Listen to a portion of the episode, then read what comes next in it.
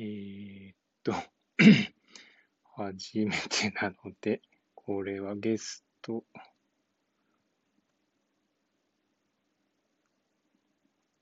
うーん、フォロワ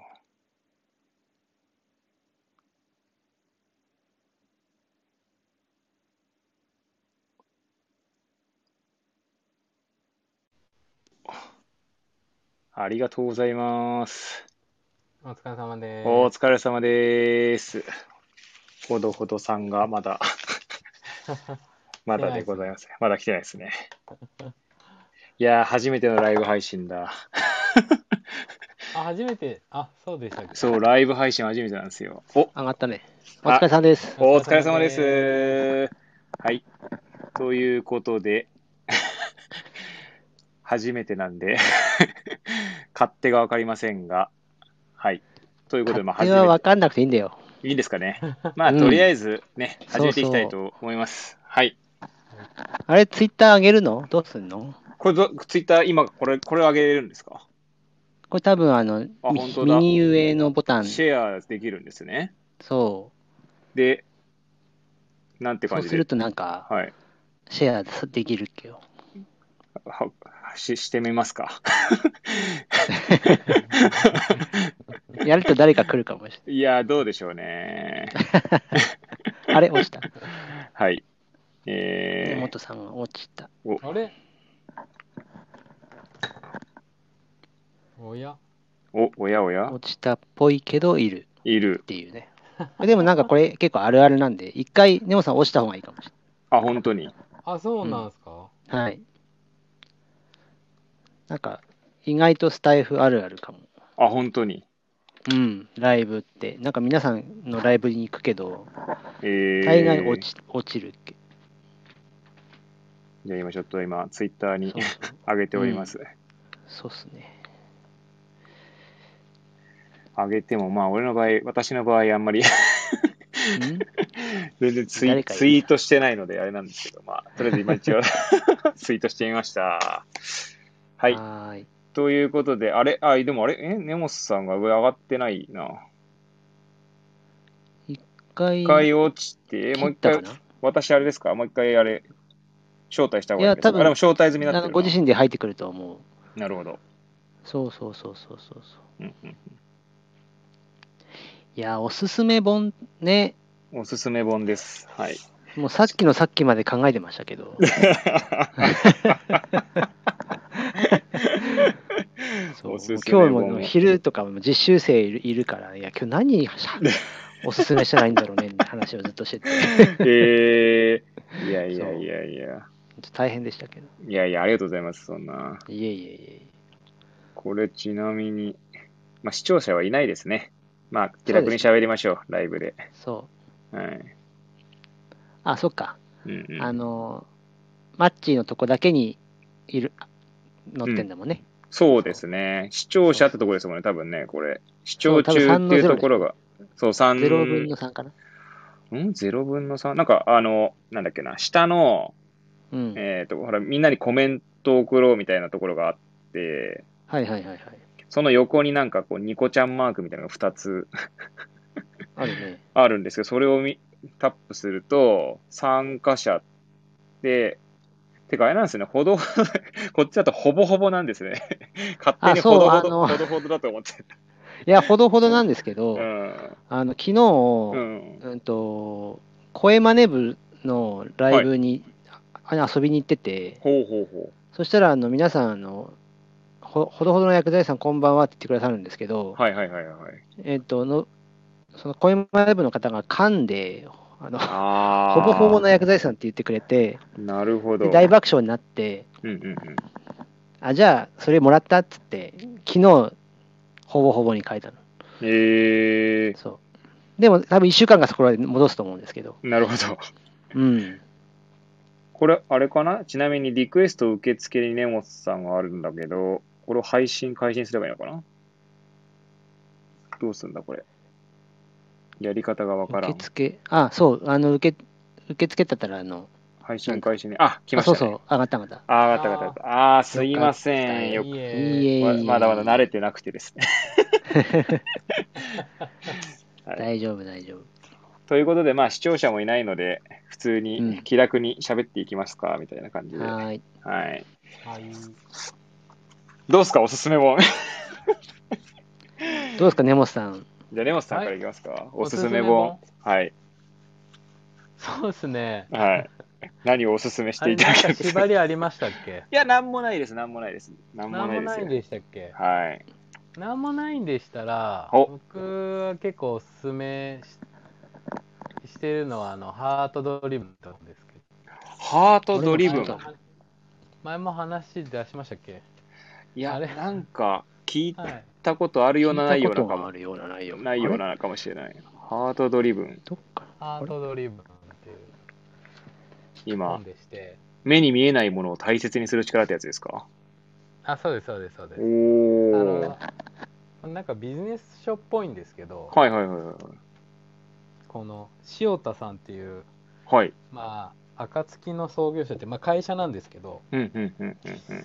まあ、ここの社長さんが、まあ、出した本で、うんで、まあ、ちょ多分分類はビジネス書なんですけど僕はい。読んだ時に、まあ、自叙伝なのかなって思ったんですよね。まずこの社長がどういうふうにやってきたみたいな。っうんうんうんうんていう感じで。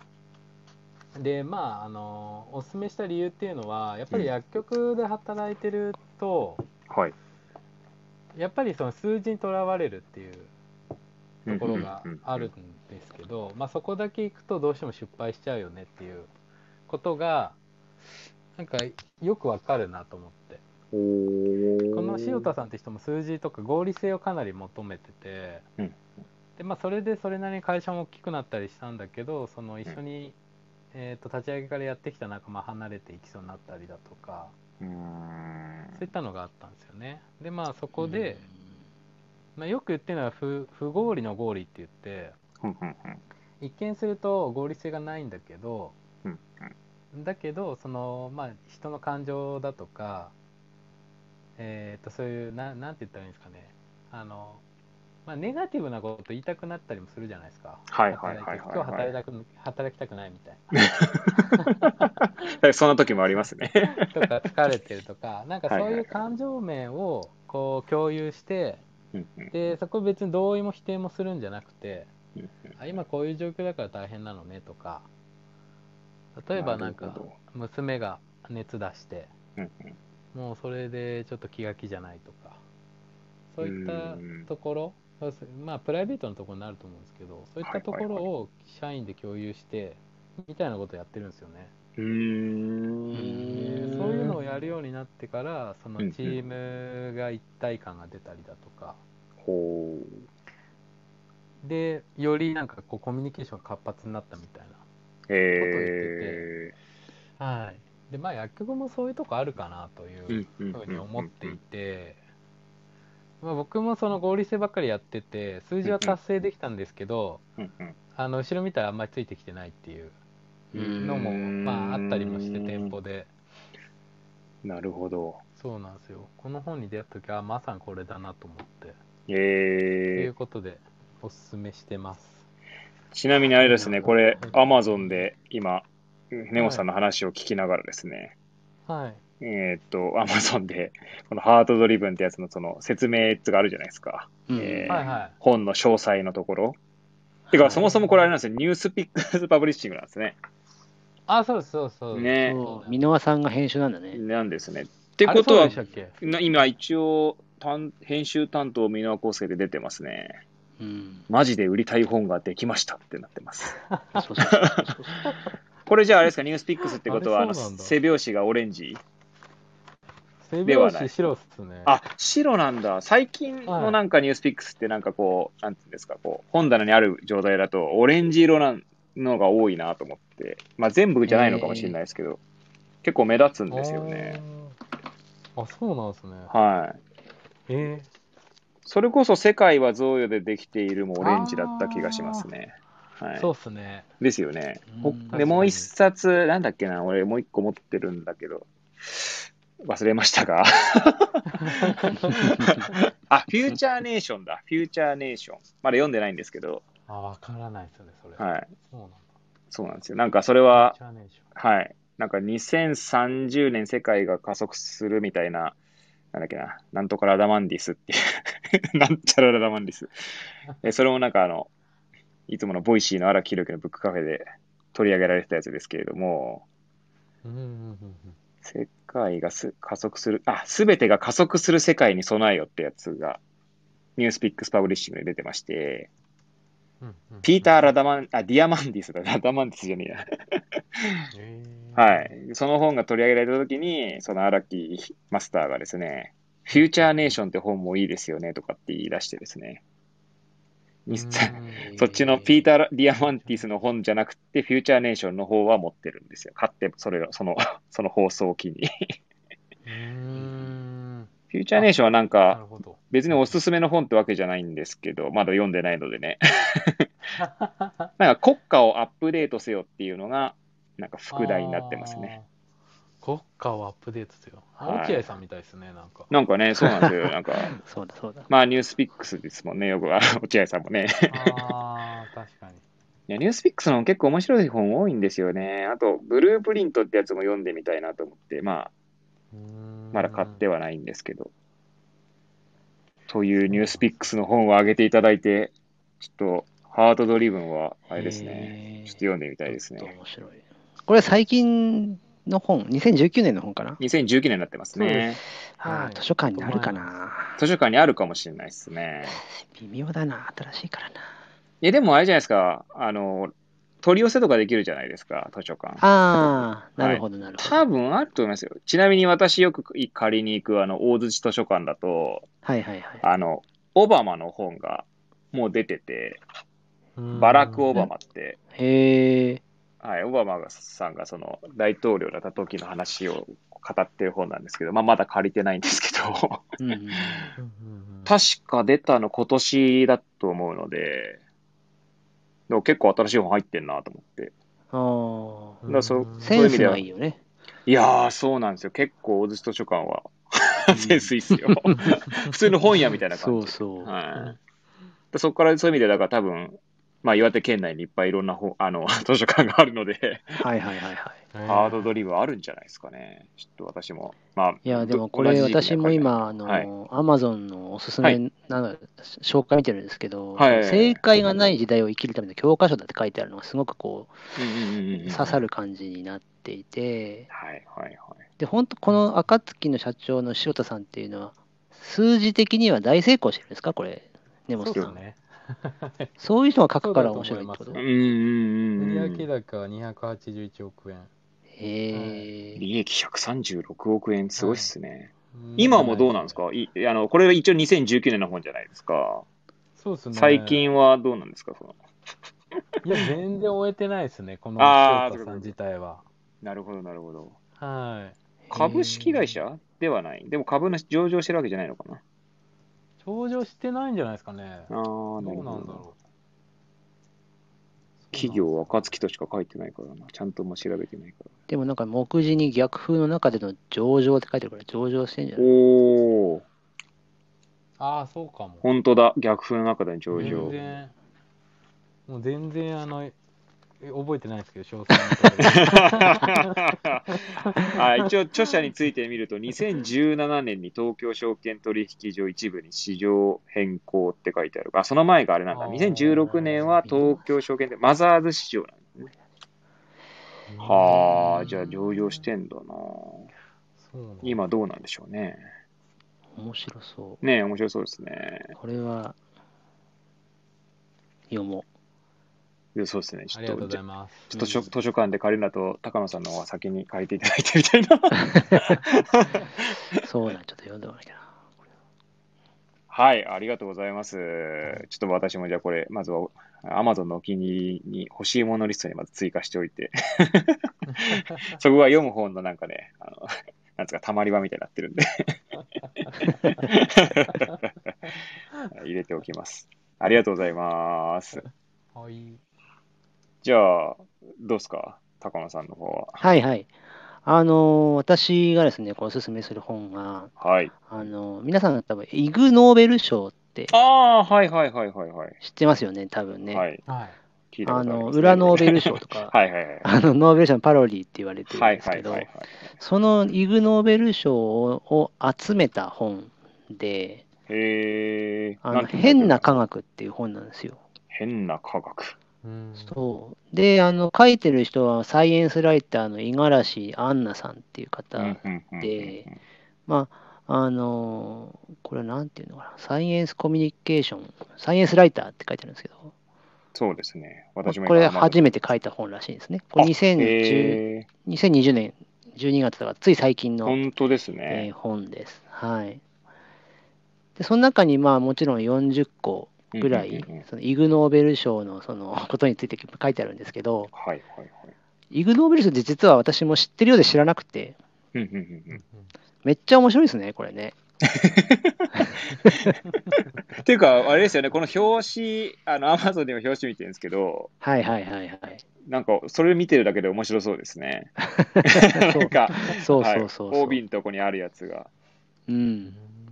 あの、よく、これ論文でも出たんですよ。ジェットコースターで尿路結石が通るみたいな。あえー、あははは。割とこれ、なんか、あの、医学論文でもありましたよね。なんか、うんはいタムスロシン飲んでこれの、ん乗ったら、あの、石が通るみたいな。ありましたけど。ありますねそうそう。確かに。あと、なんだっけな、えーいろんなのがあったけど、えー。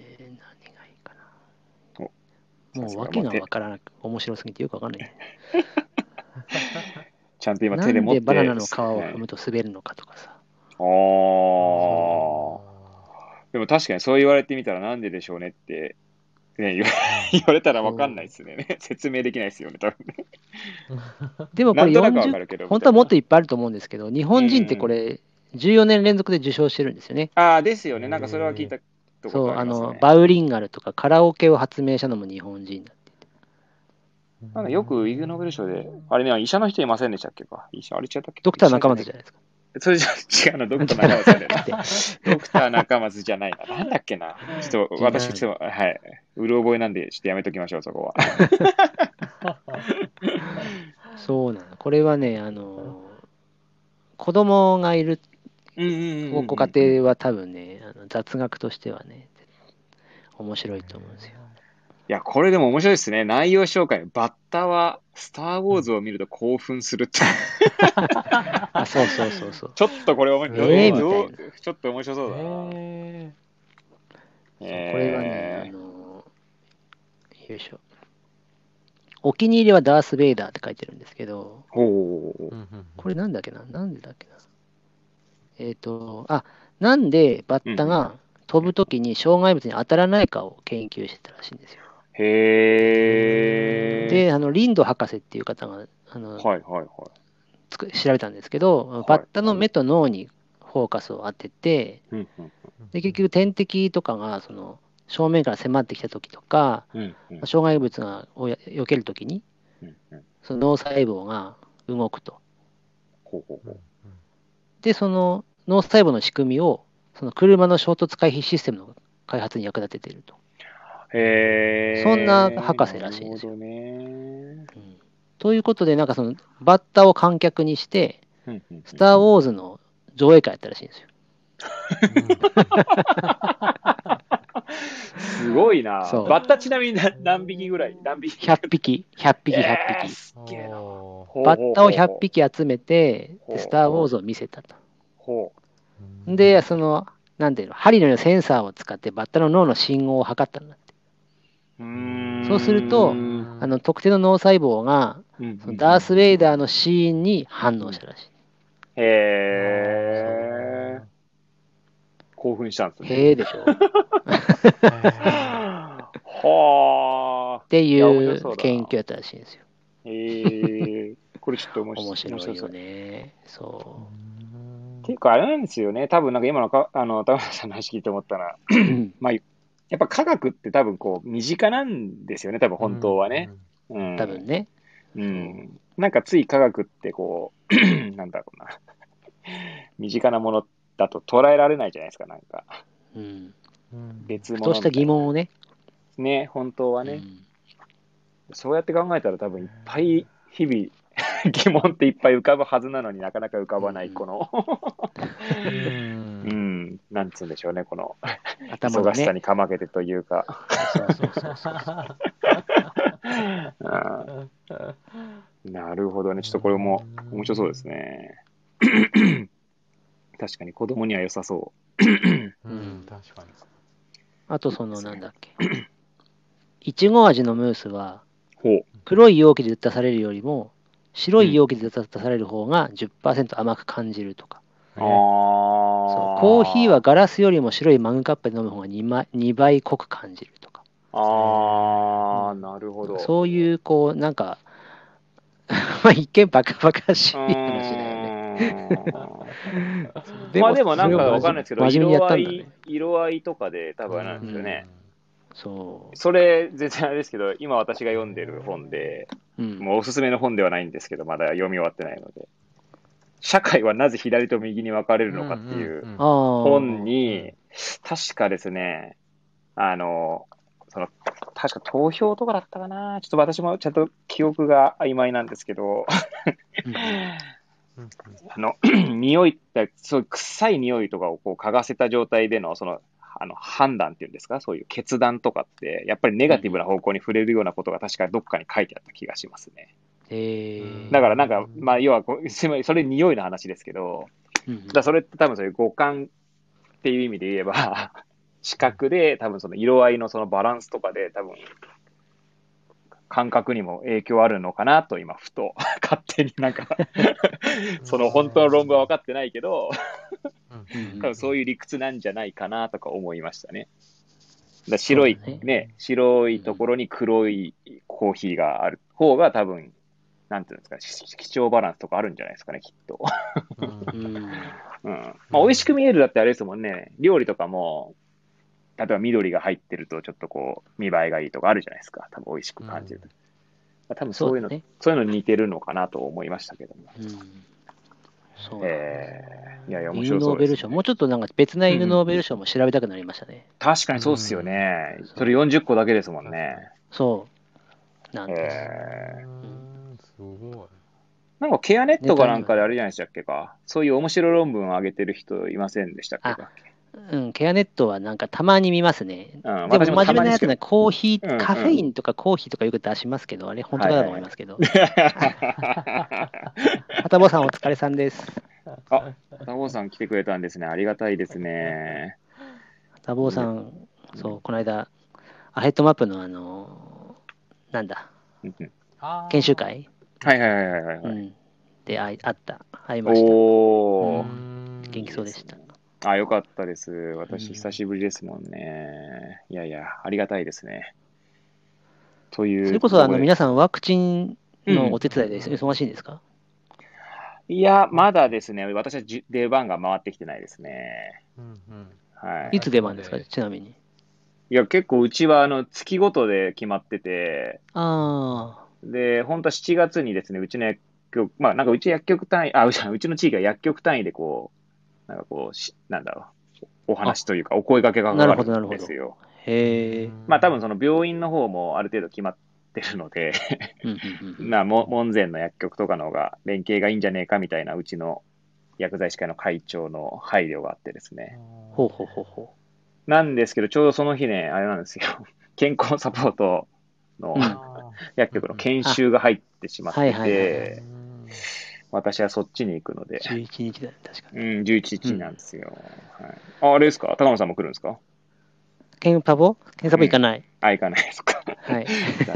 もう取ってるから。あ、そっかそっか。いやー、私は切れちゃったんですよ、あの期限が。ああ、あるあるある。そう、あるあるある。そそうなんですようあれ根本さんはそこら辺には行かないんだっけか？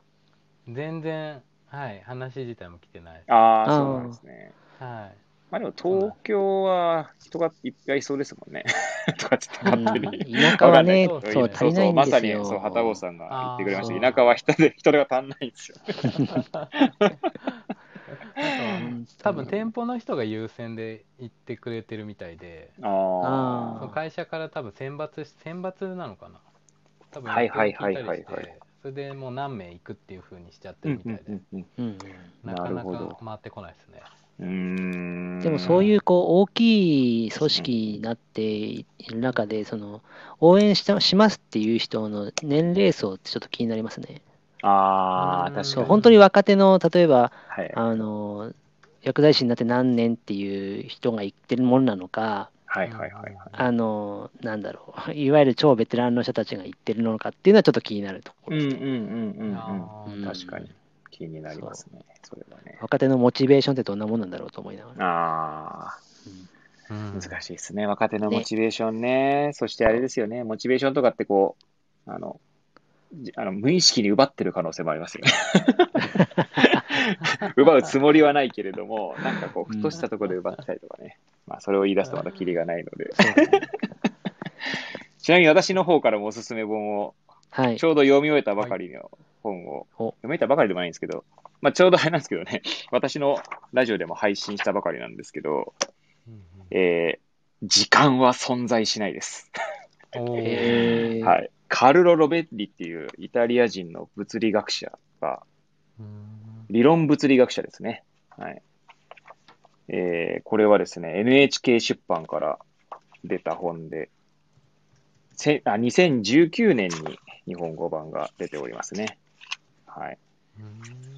これはまあ、私がこれを読もうとしたきっかけっていうのは、まあ、 Voicyの荒木博行のブックカフェで、うんなんかね、多分ね、取り上げられてたっていうか、たびたびこう、キーワードとしてこの本が出てきてたので、ちょっと面白そうだなと思って、えー大洲市図書館にあったのでですね、借りてきたんですよ。うんあれなんて本だっけ？えっ、と、時間は存在しないです。存在か、存在。うんはいすごいな。いや、これね、めっちゃ面白いっす。うん、そして結構意外と、文字が大、文字のフォントサイズが大きいのか、あの、読みやすいですし、うん一応に、えー翻訳者の後書きが210あ217ページでそれで終わるんですけど、つまりもう217ページで全部読み終えるんですけど、うんうんいや、意外にサクッと読めてしまいましたね。へえ。で、なんていうんですかね。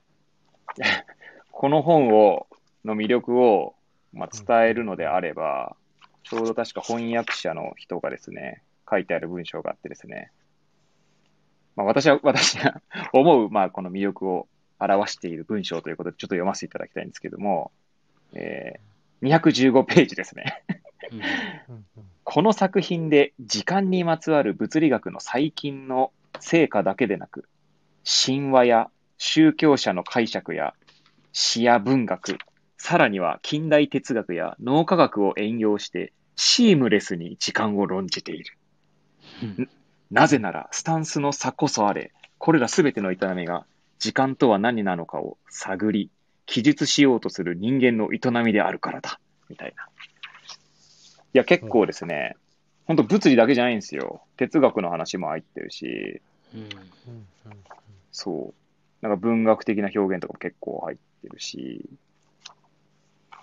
いや、あまあ一般向けの本なんですよね。このカルロ・ベッティさんが一般向けに書いた本なので。へいーうんや、これ、まあ私もこれ、いずれ買いたいなとは思ってるんですけど、まあ図書館で借りた本ですけどね、とても面白いですね。で、買ってまで読みたい。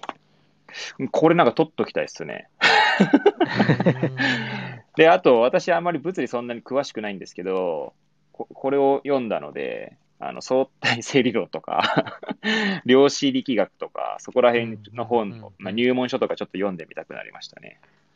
えー。なんはい。かタイムトラベラーと関係あるんですか？そういう多分ですね、タイムトラベルの話は、でも出て、ま、多少は多分記述があるとは思うんですけど、そういう話でもないんでしょうね。時間は存在しないっていうのが、なんつうんですかね。まあ私これちゃんと説明はできないんですけれども、うん。まあ一番これ、私が、まあちょっと配信もしていたんですが、えーっと、一番刺さった 一文がありまして、これ132ページなんですけど、まあいきなり言われてもしょうがないんです。が、まあとりあえず、え読みますと、うん。この世界のすべてのものが近くで見るとぼやけるって書いてあるんですよ。これ結構患者さんとのこう距離感にこうなんかこう想像して私は読みまして、うんうん、なんか患者さんに共感しようとすればするほど、なんかこう客観的なこう薬剤師の視点とかってこうちょっとこう、なんつうんだろう、こうバランス取りづらくなるなって時がああるんですよね、私自身。やっぱりこう、患者さんに近づきすぎても いやもちろん近づくのは大切なんだけど、近づくとぼやけちゃうっていうのは、要は患者さんよりになりすぎちゃって薬剤師としての視点がぼやけるなっていうふうに、こう、ちょっとこう、引用、引用通貨、はい、意味変して読ん読んだところがあって、この世界のすべてのものがって言われると、まあこれまあ、ちなみにこの文章の前後には原子レベルとか それこそ量子の話になると、もう全然世界も違ってくるっていうことは言われてるんですけれどもね。ああ、なんかあれですか、メタ的な、はいはいはい。そういう視点もあるしっていうことですかね。マクロなあ、まあえー、ミクロな視点もあったりとか。そうですね。ちなみに、今、132ページ読みましたけど、133ページの、なんかこう、しょなんですか、ちょっと太字になってるところは、マクロな状態が定める時間っていうところで始まってます。はい、やっぱでもそういうことですよね。いろんな階層から同じ事象を見てみて、さっきおっしゃってたじゃないですか。その患者さんに近づきすぎると、多分多分それって本当没入しちゃうっていうか。近寄りすぎて、寄り添いすぎてっていうことだと思うんですよね。そうですね。相手の立場に寄っちゃってるっていうか。うんうんうんうん、でも本当にその、ね、薬剤師としてプロフェッショナルやるとしたらもう一歩引いて、2本2本2本も引いてうんうんうんもう本当に多分処方全体を見たりだ患者様の体調を見たりだとか、はいはい、総合的な視点っていうところをどっかで一個持ってなきゃいけないはずだしそうですねでそこからじゃあ落としどこどうしようっていうことですよね。そうなんですよ。だからそのいくつかの視点をこうね、も持ちながらやるのって、まあむず、簡単なより難しいっていうかうん、そうなんですよね。確かに。はい、へえすごいな。あとはあれですね、もう一個、150ページから始まるやつで、記述には視点がついて回るっていうところで始まっていくんですけど、それこそちょうど最近、はたぼうさんが ツイートしてた、今日だったかな。なんかデータと情報の話をツイートしてた気がするんですけど、なんかそれにも 通じるのかなと思って。ちなみにそれは ま読ませていただくとですね、その、記述には視点がついて回るの最初の方ですね。私たちは科学するにあたって、この世界をなるべく客観的な形で記述しようとする。そのために、己の視野が生み出す歪みや錯覚を拭い去ろうとする。科学は客観性を希求し、合意可能な共通の視点を切望するのだ。これは大変立派なことだが、観察を行う際に自分たちの視点を無視することで失われるものにも注意を払う必要がある。科学がどんなに客観性を希求するにしても、この世界における私たちの経験が世界の内側からのものだということを忘れてはならない。私たちがこの世界に向ける視線は、すべて特殊な視点からのものなのだって書いてあるんですよ。すごいね。いや、まあ今読んでてあれだと思うんですけど、結構ですね、わかり、比較的わかりやすい文章で書いているなるなって、まあ多分翻訳者の多分 翻訳者もいい日本語にしてるんだろうなとは思うんですけど。ああ、そっかそっか。はい。読みにくい日本語とかの方もありますからね うん。で、これが結構読みやすくて、いや、だからこの、難しいですよね。だからなんだろうな。さっきのデータと情報とかで言うと、結局自分がこう、どのデータを選ぶかっていう時点でも主観が入っちゃうじゃないですか。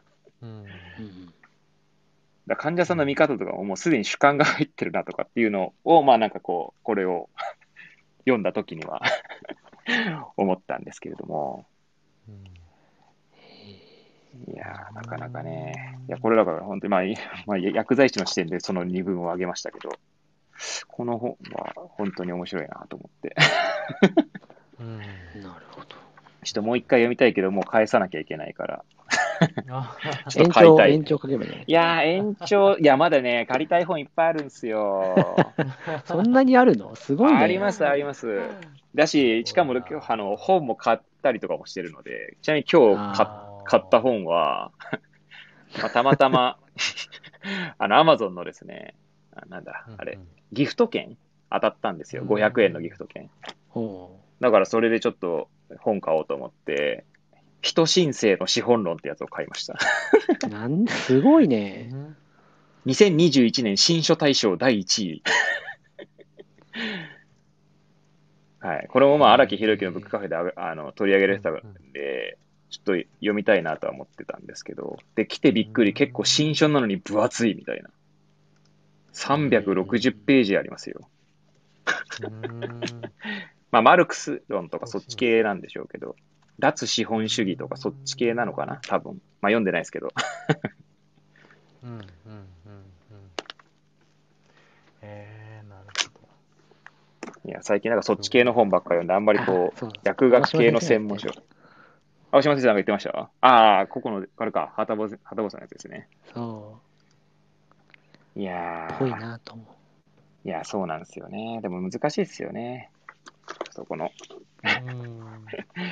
ちなみに、これから読みたい本ってあるんですか、皆さん？お、いいですこねれ。から、根本さんどうですか？これからこれか読みたい本。らっすか。うん。今、はい。今読もうとしてるのは、にえっ、と、2冊ありまして、お、2冊えっ、と、1個が、はい。まあ、1個はあれなんですけど、ちょっと古い本なんですけど、はい。あの、基礎から学ぶ楽しい疫学ってやつ。ああ、はいはい はいはいはいはい。これ多分前、青島先生が多分紹介してて、ですよね。はい。ちょっと読もう読もうと思って、あの、積んどくしていて、うんうんうんうん。やっと手をかけた感じです。ああ、これは本のプレ えー本の実物のプレッシャーが、プレッシャーがやっと数ヶ月読めよおきに来て。っていうのと、あとは父が娘に伝える自由に生きるための30の投資の教えってやつです。えー、これ確かに私のなんかおすすめにも上がったな、そういえば。J.L. コリンズさんの本ですか、はいあ、多分そうですね。これ完全にまあ、あの、はい多分、なんていうんですか、もう本当にタイトル通りで投資のことだとか、うんうんうんうんそういうことなんですけど、いやー、いいっすね。はい。そうなんですよ。これまあこれだけや投資のってればいいよっていうになるもんな。そうなんですよ。うんはい。ちょっと子供たちに伝えたいなと思って。お金の。話を。お金のそうなんです話と自かね。分、もうちょっと早く知ってたかったなと思って、その別に金儲けはどうこうっていうあれじゃなくて、はいはいはい。なんかこう、なんて言ったらいいんですかね、損しないというか、うんうんうんうんうん。はい。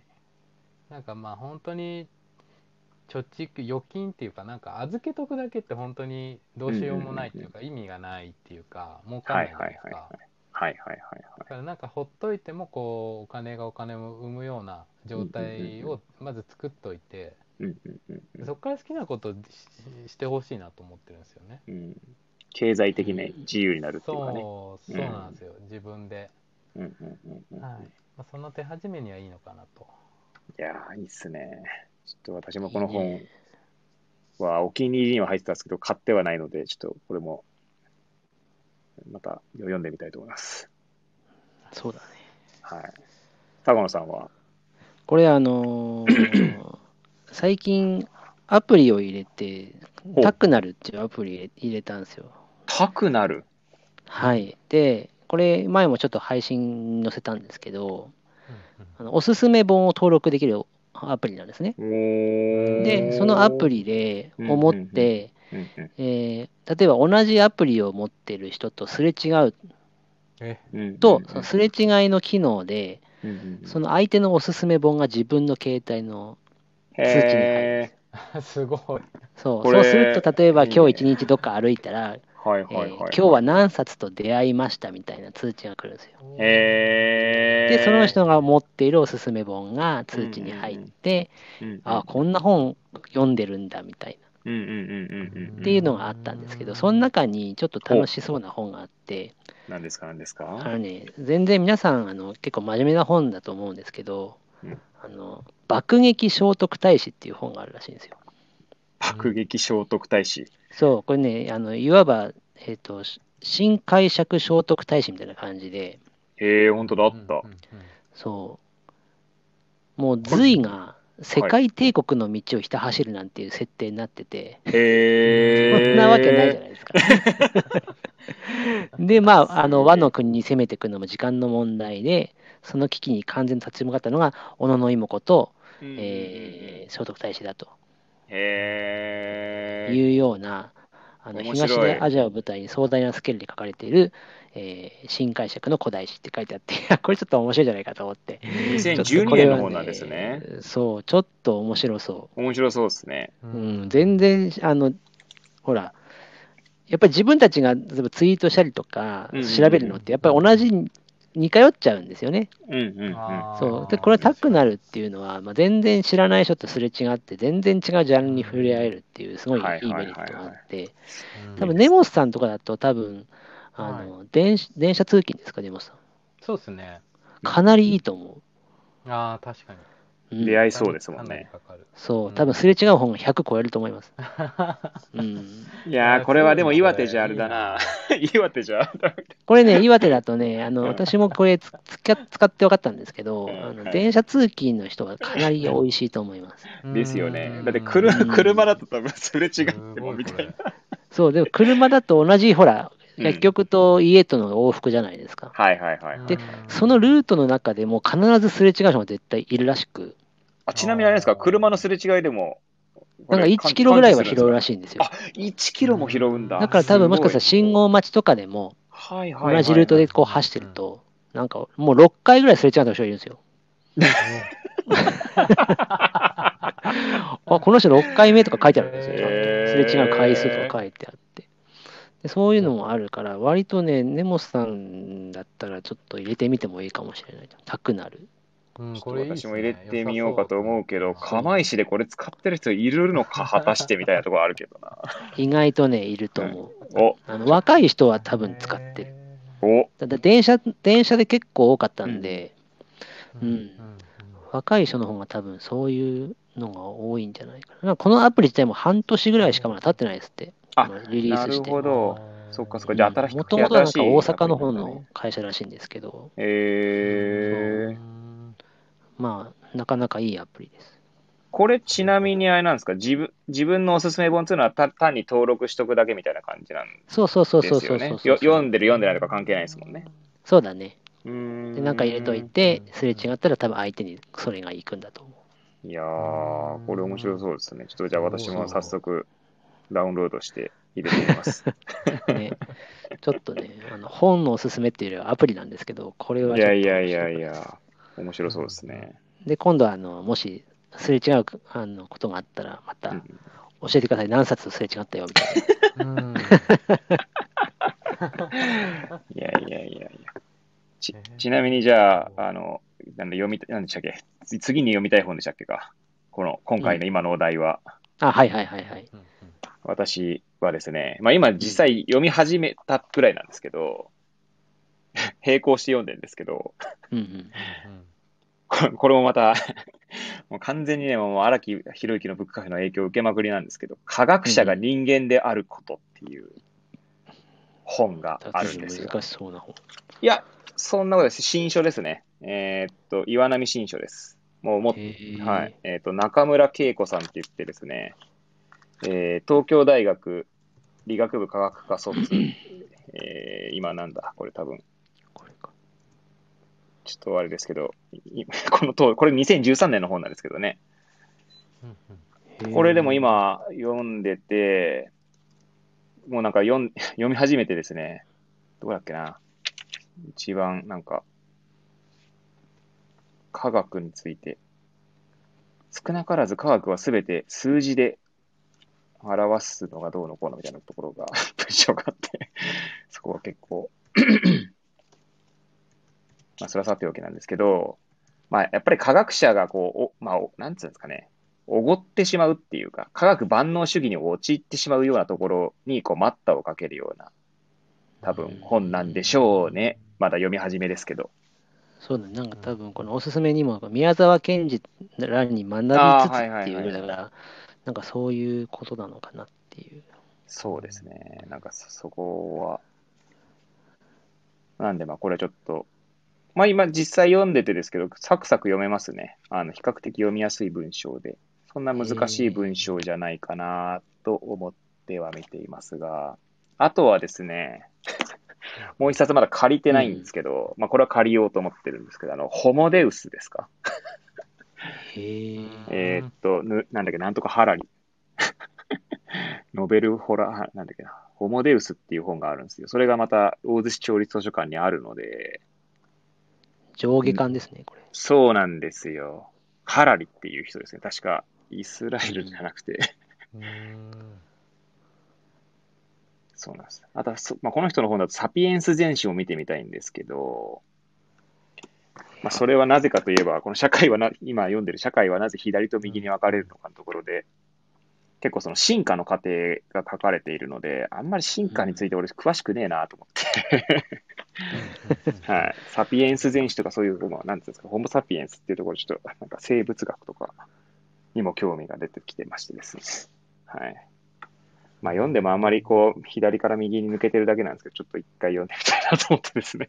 へえ。あ、サピエンス全史。ああるあるあるある。はい。サピエンス全史とか、ホモデウスとかは読んでみたいなとうーん思っております。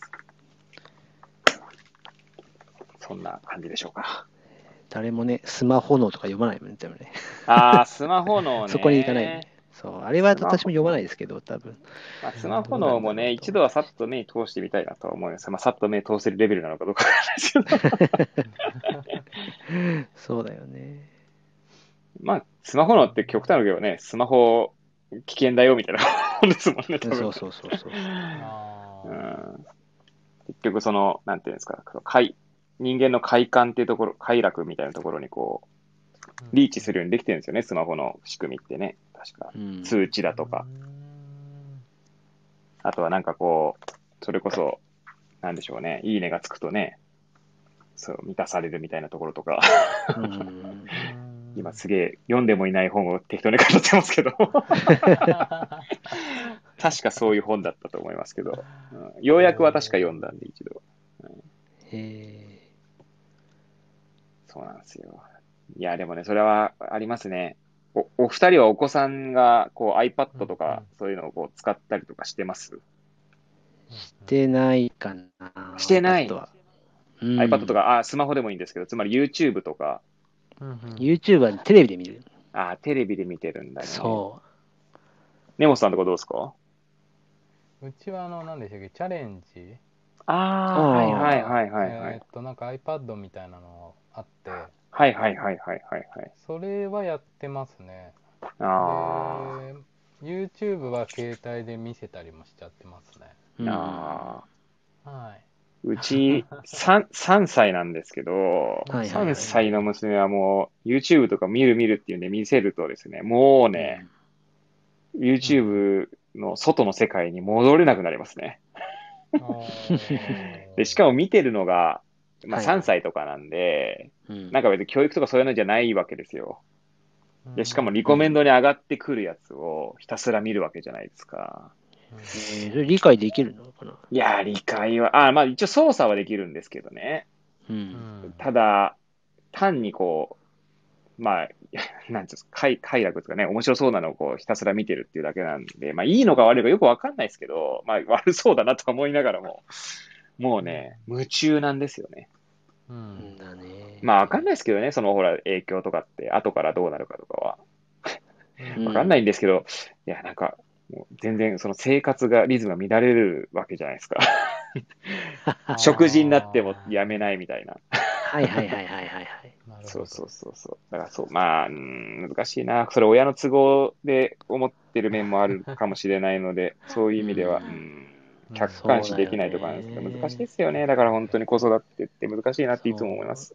全然ご飯に集中してないもんね。うん。そうですよね。そうそう。アラームとかつけても全然意味ないっていうね。いやー、いや、そうなっちゃいますよね。本当にね。本当にうんそうなんですよ。だからそこら辺がね、そのまさにスマホの の本で言えば、はい。ビル・ゲイツとかは、ビル・ゲイツじゃねえや、あれでしたっけか、ジョブズとかでしたっけか、そういう子供にはね、うん与えなかったみたいな、確か副題が入ってますけれども、ね。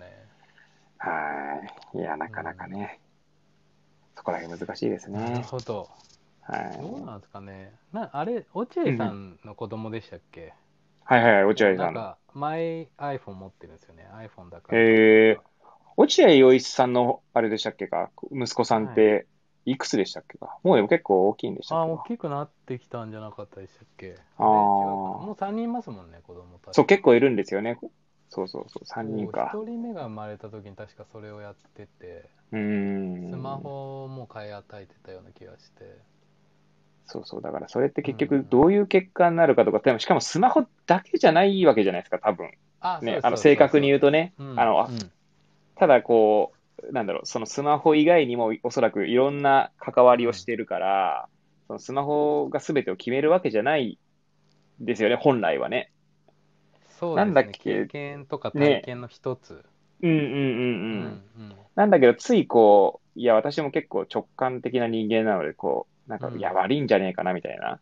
いや、なんかそういう、ね、いい面もあるだろうなとか思いながらも、いや、こんだけ夢中になりすぎて、ちょっと大丈夫かなとかって思っちゃう自分もいたりとかして。そう、だから難しいですよね、そこら辺ね。長期、つい長期的な視点で見れなくなっちゃうっていうか。うん。うん。そう、あとちょっと一つ、あの、はい、読んでみたい本があって、おはい、あのささっきのすれ違いの話の中で、はいはいはいはい、薪を炊くっていう本があるらしいんですよ。薪を炊く。そう、これちょっとあのおすすめの文章を読みますけど、ただひたむきにきっと対話する、そこに浮かび上がる自然との関わり、道具への偏愛、スローライフの哲学、手仕事の喜び、ノルウェーの伝統的な薪焚きの技術と精神を伝える薪と人の物語っていうのがあるらしいです。えー、あいいですね。なんか2016年のイギリスの最優秀ノンフィクション大賞受賞。本当だ。って書いてあって、ちょっと気になる。えー、世界15カ国で翻訳、50万部超えのベストセラー。へえー。自分ちあの薪ストーブなんで、あ、そうなんですね。そうなんです、そうなんです。いや、いいっすね。薪ストーブなんだ。薪ストーブいいっすよ。うん。うん、ちなみに、所さん、リアルな話しちゃいますけど、どこ、どこのこうあのメハウスメーカーとか工務店で建てたんでしたっけ？ハウスメーカーはベスです。あ、ベスか。ははははは。あ、あれ岩手の、ベス岩手のところなんですか、ベスって。どうなんですか？岩手の、岩手のメーカーとかじゃない？全国的な？違います、違います。そうそうそう。ロングハウスで有名なベスですね。そう。CM やってますよね、よくね、岩手では。そうですね。うん。なんか別荘みたいな、別荘っつうか、ね。そうそうそうそう、ログハウスログハウスっぽいね。的なやつ。うん。いいね。えー、いや、なんか最近、あの、キャンプ行きたくて。はいはいはいはい。そうなんです。結構行きたくて。行きたいよね。いいですね。テントは買ったんですけど。おお。もう。もう。もう買ってるんですよ。テント買って、あと、あと何買ったんですか？テントと？もうテントだけですね、今。まだテントだけ何人用あ、多分2人、大人2人は入れそうな感じのやつで、そうなんですよ。キャンプ行きたいなっていう。いや本当今の薪の話じゃないですけど、やっぱりこう、なんかキャンプファイヤーじゃなくて、なんて言ったらいいんですかね。でも薪でやったそう、うんうん、そうなんかやりたいなっていう。いや、絶対楽しい、いい外でやったら。はいなんならちょっと料理もしちゃうぞみたいな。ああ、いいっすね料理したいですね。キャンプ場はあるんですか、沼さん、近くに。あ、えっ、ー、と、車で30分とかかな。あ、割といいところなんかいくつかあるんですよね。へえ。そう、行きたいなと思ってて。でも今混んでません、そういうとこって逆に。あ、どうなんですかね。まあ確かにそういうニュースみたいなのはね、ありますよね。なんか、ね、あ、そうなんですね。あ、まあ、その、なんか、最近私がヤフー、ヤフーに上がってきたやつで、キャンプ場でのそのマナーが悪い人たちの。えー、そうなんそうそうそうそうそう。あの、ゆるキャンが今ブームじゃないですか。なるほど。そう。それプラスなんかコロナだけど、キャンプがそんなに、なんつ、なんていうのね。うん、オッケーみたいなね、感じになっちゃうからね。うん。でもやってみたい、キャンプは。ですよね。そう、止まらなくてもいいけどやってみたい。あ、そうなんですよ。ね日帰りでよくて。そうそうそうそう。ご飯食べたりして。そうそう。コンビニ買ってもいいからね。あ、そうなんそうなんそうなんまあ、外でね。そうそうそう。いいですよね。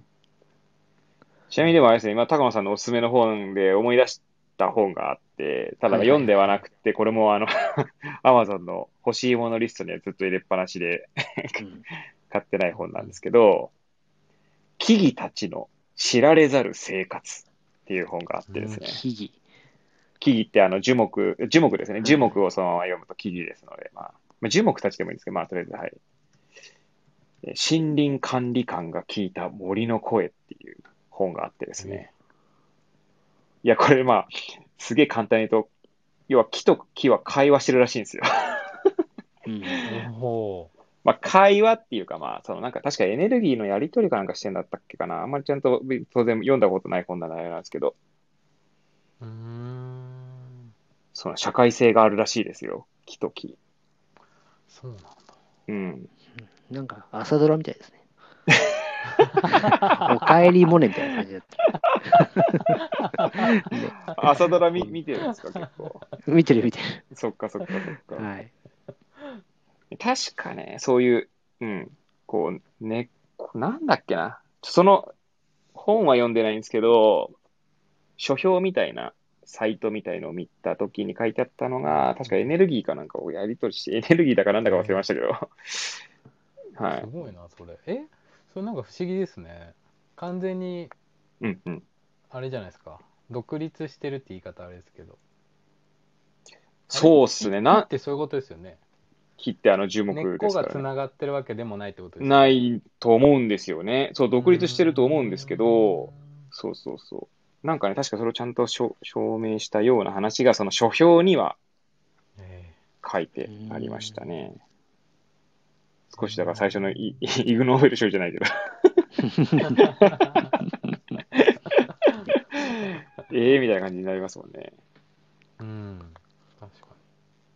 そうなんですよ。これはちょっと読んでみたいなと思って。じゃあまた読んだらそれをこのチャンネルで。そうですね。ね。はい。ということで、じゃあそろそろ1時間ぐらいになりますからね。なるね。はい。本当だ。いわゆる楽しいっすね、なんか。そう。そう、これ。たまにこうライブをね、撮るっていいじゃないですか。自分たちずっと収録じゃないですか。この間ね、ネモさんもや収録やってましたね。ね聞きましたよ、ネガティブケイパビリティ。そう、ちょっと面白かったです、あれ。面白かった、面白かった。ねいいですよね。影響を受けてますね。ブックカフェの。ああ、ですよね。私もブックカフェで知った本ですもん、あれは。はい、そう、なかなかね、ああいうのっていいですよね。でもなかなか収録する時間がなくてね、ちょっと大変なんですけど。ああ、確かに。